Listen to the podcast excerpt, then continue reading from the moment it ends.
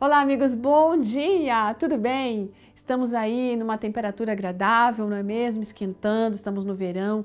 Mas a gente sabe que alguns lugares aí do nosso planeta essa é uma época de frio. Hoje a nossa história está falando de neve. Você já viu neve? Já passou por uma tempestade de neve? Bom, mas a Luciene Vital de Benedito já.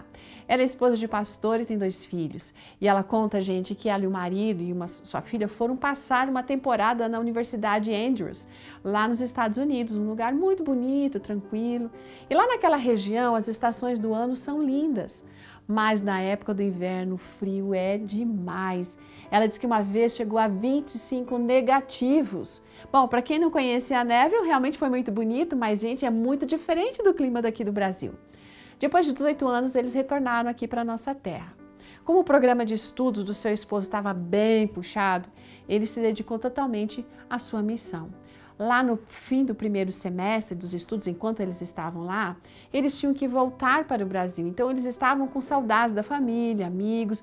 Mas quando começaram a colocar as malas no carro, a Luciene percebeu que seu esposo não estava bem.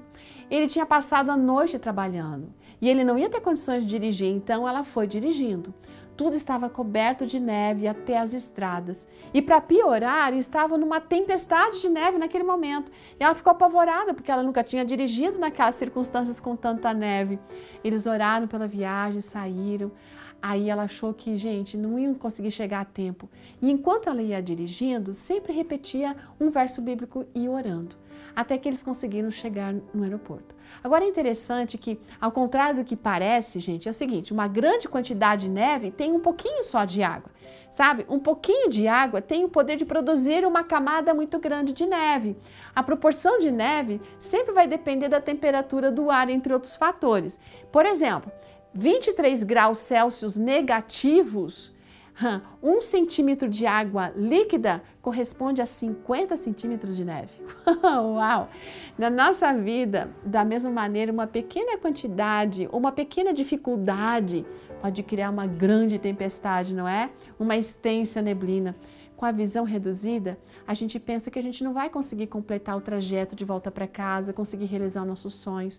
Contudo, Deus está à frente, Ele torna as coisas mais fáceis. Então, não importa o jeito que está o tempo, como está a dificuldade, se Deus está com você, Ele vai permitir que você vença essa dificuldade, aliviando a sua ansiedade. Sabe, o Salmo 5, verso 2 é um, um, um, clamor. E o salmista diz assim: Atento para o meu grito de socorro, meu rei meu Deus, pois é a ti que imploro.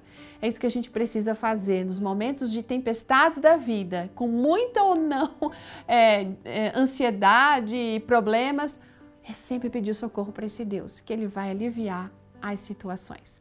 Ótimo dia, gente, e até amanhã. Tchau!